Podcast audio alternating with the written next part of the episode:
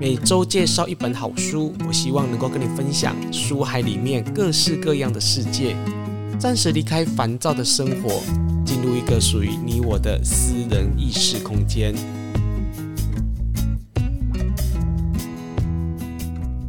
你好，我是雨色，你今天好吗？今日的你的种种行为、思考以及人际互动关系，原来早在你儿童时期就已经对你的内在人格产生了重大影响。哇，听到这么一段话，你可能会不禁的冷汗直流。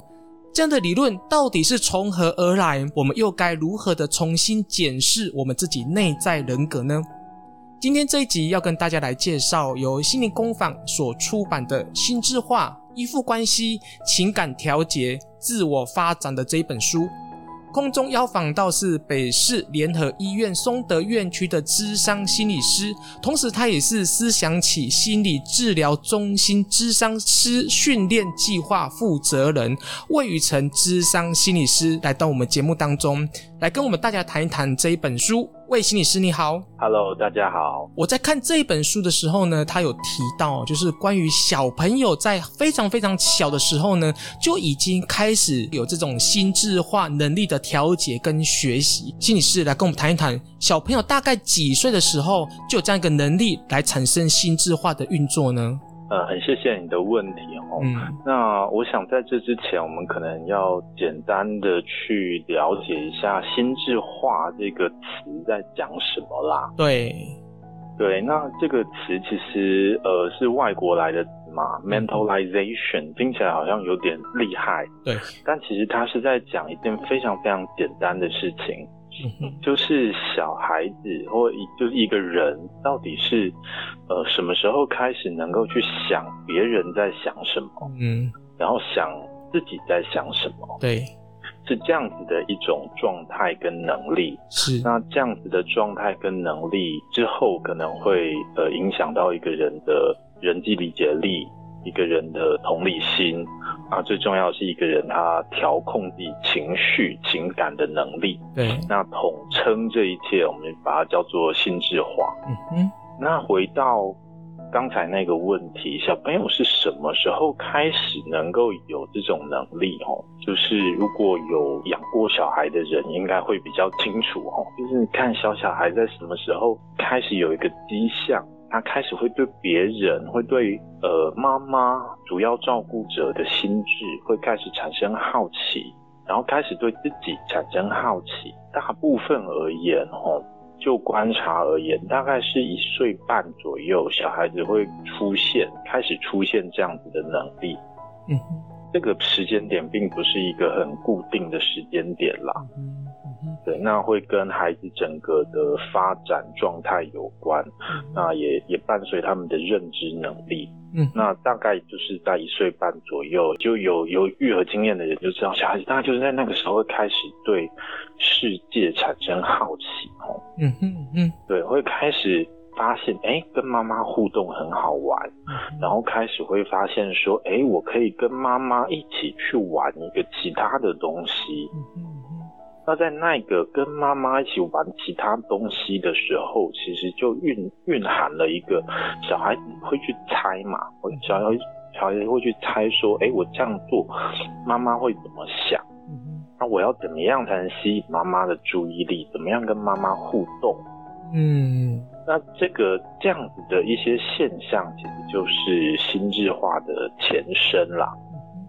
我看这本书，我有一个疑问哦，嗯、就是为什么这本书里面所谈到的心智化的运作，就是你刚刚所提到，就是这种呃情绪的调节啊，然后互动啊等等之类的，几乎都是谈到是妈妈，就是妈妈的这个 这个角色扮演非常的重要，为什么呢？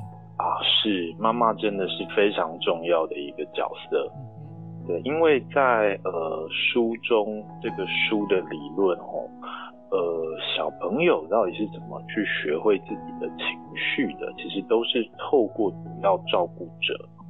那大部分的主要照顾者目前啦，都会落在妈妈身上。哦，是这样子。对，但就是小婴儿跟妈妈的互动，理论上是最多的啦。嗯、那当然，如果主要照顾者是爸爸的话，最近好像也有几部电影或影集在讲说，那个主要照顾者是爸爸。嗯那那当然这个责任就会落在爸爸身上。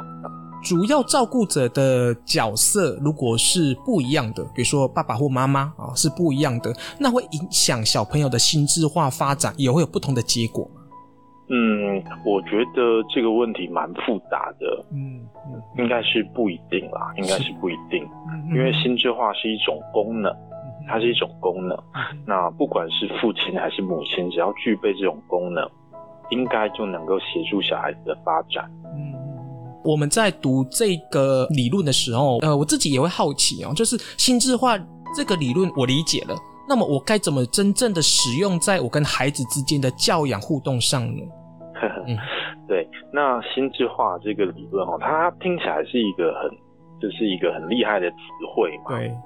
但其实他在讲的就是一个非常基本的一个态度，嗯、就是父母要试着去好奇孩子的心智。小朋友在玩玩具的时候，父母就猜想说：“诶，他背后，他这个行为，他这个游戏背后的感受是什么？他这个小小朋友，他想要表达什么？他在猜想什么？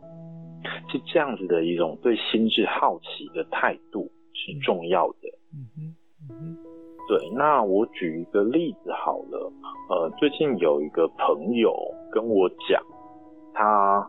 三岁的女儿哦，对他说谎。对，那说谎是因为他很想要吃甜点。那啊，因为他就是妈妈会限制他吃甜点啦，他就骗妈妈说：“哎，那个今天爸爸肚子痛，爸爸不能吃甜点，所以爸爸的份可不可以给我吃？”哦，有点像这个意思。嗯。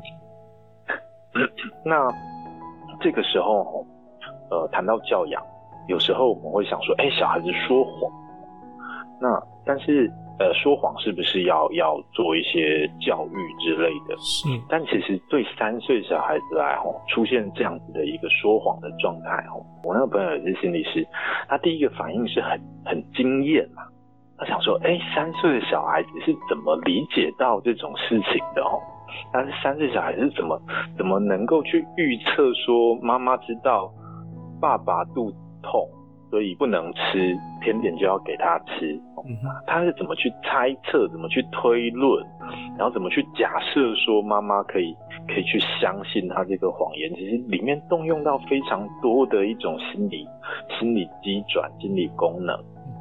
对，所以在这个状态的时候，哦，就是我的那个心理师朋友，他第一个反应就是去想说，哎，这个小孩子他。背后怎么了？他很好奇，说：“哎，他是怎么样说出这个谎话的？”对，那呃，我想态度上应该是类似这个样子。所以这样听起来，好像当小朋友犯我们认知中所有的错误的时候，不应该马上用指责，或者是用这种批判的言语跟角色来介入，或者是来评断他的这个行为，反而应该用这种就是为什么他会这么做的这种心态来看待小朋友犯错，或者是所所谓的说谎。其实每个父母哦都会有自己一套的教养方式，呃，有些人会比较严厉。然后有些人会比较呃宽松，对。但无论如何哦，在教养啊，我想心智化强调的是在这个教养模式之前，父母有没有一先有一个功能去想小孩子到底怎么了，小孩子想要表达什么？那如果父母有这个功能去想，想过之后，再去跟小孩子做所谓的这个教养上面的互动。那个品质会不一样。譬如说刚才那个例，如果这个妈妈吼，她之前有了解到小孩，诶，他是用多么多的这个机转吼，多么多么有创意吼，说说说了这个谎言，那他在之后在教导孩子说，呃，说谎不好的时候，他的那个态度就会感觉不太一样哦，不知道能不能想象这样子的状态。就是我刚才有听到你说的这段话的时候，让我想到是我们要教育孩子能够有个正常心智化能力的发展。那问题是这一对的父母亲本身也要有一个成熟的心智化能力。是，对，这个就很像我们台湾人常常所说的这种家族的习气，耶，就是爷爷奶奶如果有这样子一个一个心智化成熟，那就会传到他孩子，然后就会传得到他的孙子。所以，我们想要了解，或者是我们想要让孩子更有正常的心智化能力，自己本身也要心智化够成熟。是是，呃，我们跟孩子之间的这个互动上面讲，刚刚所提到的是比较单方面嘛，就是爸爸或妈妈啊，他是一个教养者，跟孩子之间，父母亲本身的互动也会影响小孩子的心智化发展吗？会，当然会。是。那个我们会说，小孩子永远是像爸爸像妈妈。对对，那那个像其实不只是这种个性或者是习惯上面的像哦。对，呃，那个像通常是如果把它剖到很细的话，通常是在处理情绪的方式上面像。嗯。如果一个妈妈是呃遇到情绪的时候就抓狂的话，那小孩子很很有可能也是遇到情绪的时候就抓狂的小孩。比较科学的术语，这个叫做代间传递的现象。哦哈，对。所以刚刚讲到说，父母是说父母之间的情感不好吗？对，像有些人就会说，呃，比如说，呃，我跟我的老婆在吵架时候，我是不是要避开啊，让孩子看见？或者是说，我们在讨论什么事情啊，都尽量不要让孩子看见。父母亲的互动到底会不会影响孩子本身的心智化发展呢？我觉得父母可能也很难避免吵架给孩子看。孩子很厉害，孩子什么都看得到。对，我觉得比较需要注意的是父母亲哈，去他们自己去面对情绪的方式。对，对。那孩子看到父母亲吵架，吵架完，父母能不能去 down，嗯，去调节他们自己的情绪，然后他们如何跟小孩子去解释刚刚到底发生什么事情了？对。对，我觉得这个后续处理情绪的步骤会更重要。在在我们的认知当中哦，就总总是觉得说，父母亲的角色应该要有一个黑脸，一个白脸哦，才能够让孩子均衡的发展。嗯。那这样子一个简单的二分化的概念，对小孩子的心智化发展是对的吗？黑脸白脸哦，其实有。有一些重要性，不过我会习惯说做一个叫做爸爸的功能，uh -huh. 一个叫做妈妈的功能。是，对。那不管爸爸妈妈吼怎么样配对，那这两个功能应该要去分化出来。那妈妈的功能，我们可以想象吼，就是呃刻板印象中比较偏妈妈会做的事情，比如说安慰孩子。啊，或者是我们在理论上面说，呃，静应孩子的情绪这类的东西，哦，同理孩子，体贴孩子。对，那另外一个就是爸爸的功能，那爸爸的功能是比较跟结构有关的，譬如说限制孩子，嗯哼，限制孩子，哦，一一天只能吃几颗糖果，那写完作业才能看才能看卡通，这类的。这两种功能哦，最好区分开来。嗯哼，哦，为什么为什么会这样说？哦，就是因为有这种像限制这种东西哦，它是比较需要有呃另外一个人，就是妈妈跟小孩之外的另外一个人去做，会比较有效的事情。那妈妈一方面又又同理小孩，然后一方面又限制小孩的话，嗯。那个小孩子，呃，会第一个妈妈可能会受不了，对，对，妈妈可能会自己错乱，第二个孩子可能会错乱。这样这样孩子感觉在这种就是妈妈情绪很反复的情况之下，感觉很像人格会分裂。对。对，我们就是会会很混乱，对，会很混乱。因为在临床上面，我们其实就是看到很多呃比较像是单亲家庭的那个妈妈，在面对自己的小孩的时候，通常都会有遇到这样子的难题。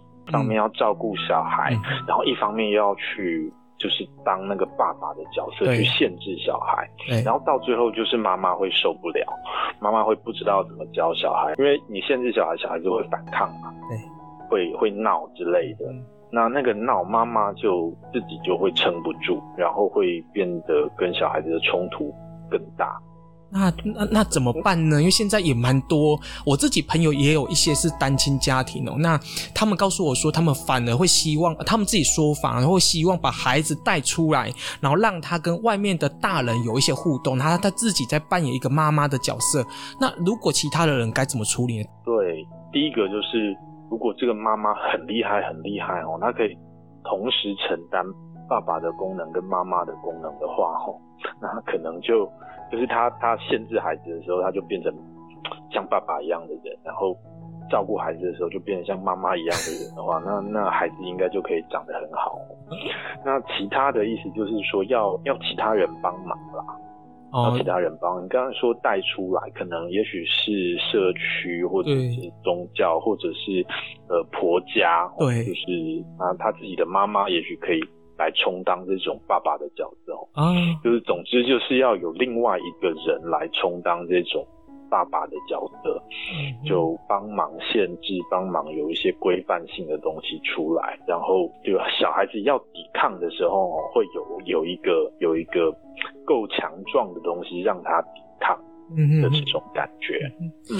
我们刚才提到，就是这个心智化能力啊，让他谈到了呃父母亲跟孩子之间的互动，也有提到就是父母亲自己本身也要一个成熟的心智化能力的时候呢，就让我想到这本书里面有个章节啊，我觉得应该说一段话，其实让我一直想很久。我想要请魏心理师来跟我们听众朋友稍微分析一下哦。是是，原来反省跟醒思是不一样的东西。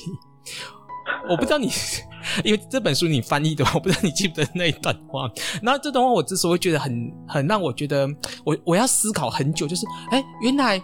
反思跟醒，就是反省跟醒思，对我们而言哦，就是觉得这好像没有什么。可是这本书里面却提到，这个跟心智化、还有情绪调节，甚至怎么跟人际之间的互动，这个基本的能力是要具备的。那孩子他们在从小也在透过心智化能力发展的过程当中的时候，也慢慢的要树立起这样子一个能力哦。那什么叫做呃反省？什么叫做醒思？这两者又有什么不一样呢？OK，因为那只是英文翻译的东西。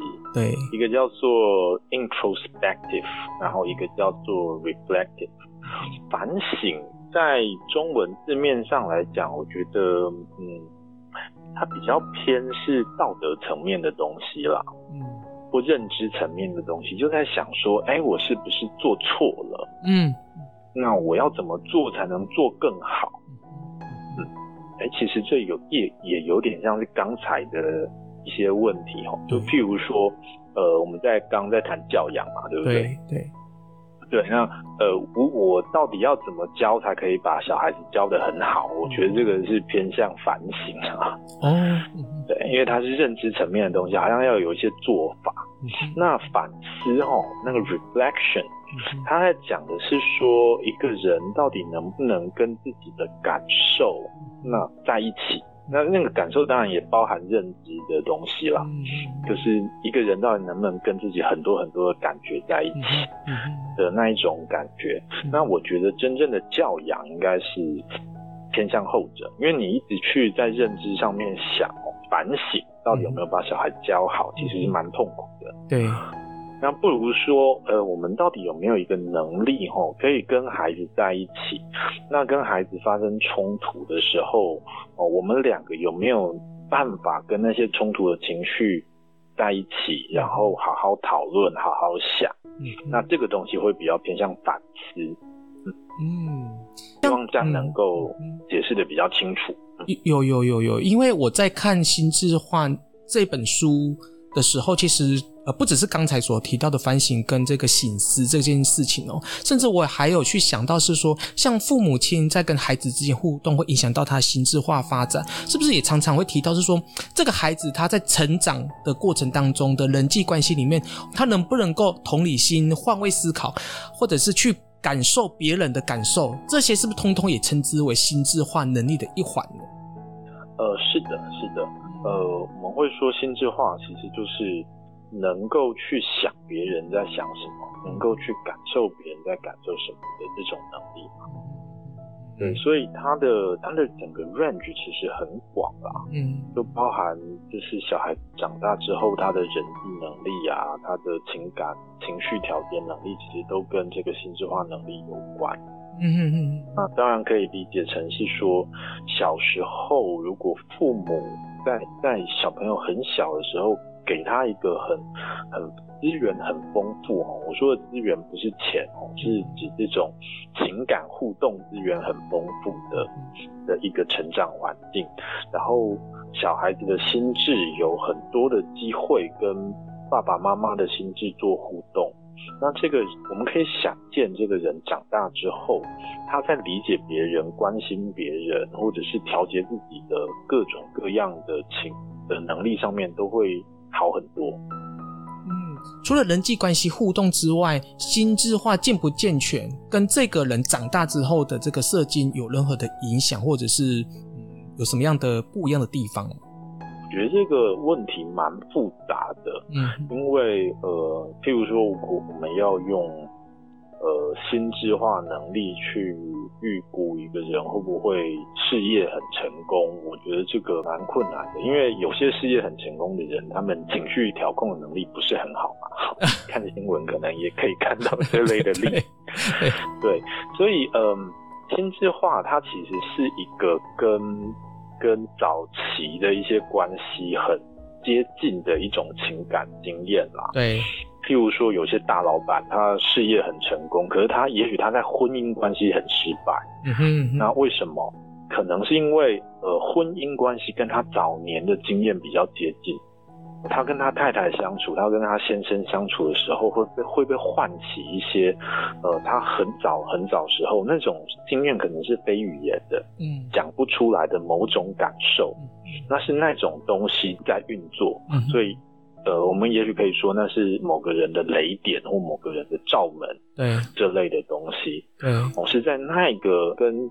依附关系很近的脉络下，一个人他的某种情感跑出来，他会发现自己有点受不了，忍不住，然后就失控了的那种感觉。嗯哼嗯哼嗯哼。对，所以这这个未必跟一些事业成功或人际成功有直接的关系啦。嗯哼。如果呃，当然我们可以说比较极端的情况，就是这个一种。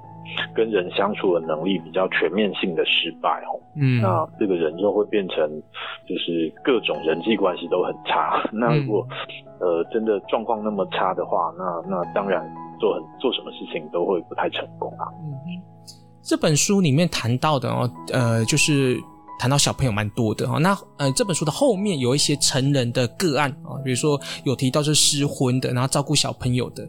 那我想要问呃魏心理师就是。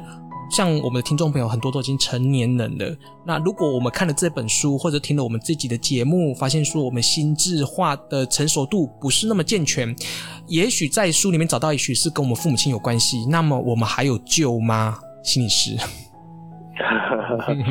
我觉得其实每个人哦都会有某些刚刚讲的罩门啦，对，就是在某个地方，可能跟某种。朋友或某种特定的情感关系里面会特别的、特别的不成熟哦。是，对对。那可是，一般人其实还是还是可以这样子过下去嘛，这其实无所谓。但是如果如果那件事情真的很困扰的话，很困扰自己的话，或者是真的很影响到什么事情的话，或者是想要多探索的话，哦，那当当然也是可以的。那至于要怎么办哦，我能想到的当然就是。做心理治疗，呃，就有点老王卖瓜自卖自夸哈。对，但但其实是有原因的啦，因为呃，我觉得有些事情并不是像刚刚讲的，并不是靠反省就可以解决的。对对，那一认知上面的反省，它有一些局限。为什么？因为情境不同。嗯，做心理治疗的情境是一个跟另外一个人很亲密的一种情境。对。这就很很像是小时候那种婴儿跟妈妈很亲近的那种情境。那在这种情境里面会有很多感觉，那种感觉是很难用言语表达的感觉。那是在这种情境里面，这些感觉跑出来，然后跟这些感觉工作，那种我们所说的这种心特殊情绪的这种心智化的能力，才能慢慢被调节过来。嗯，对，所以通常都是需要另外一个人，而且是很重要、很亲密的一种关系底下，这种东西才能被慢慢修正。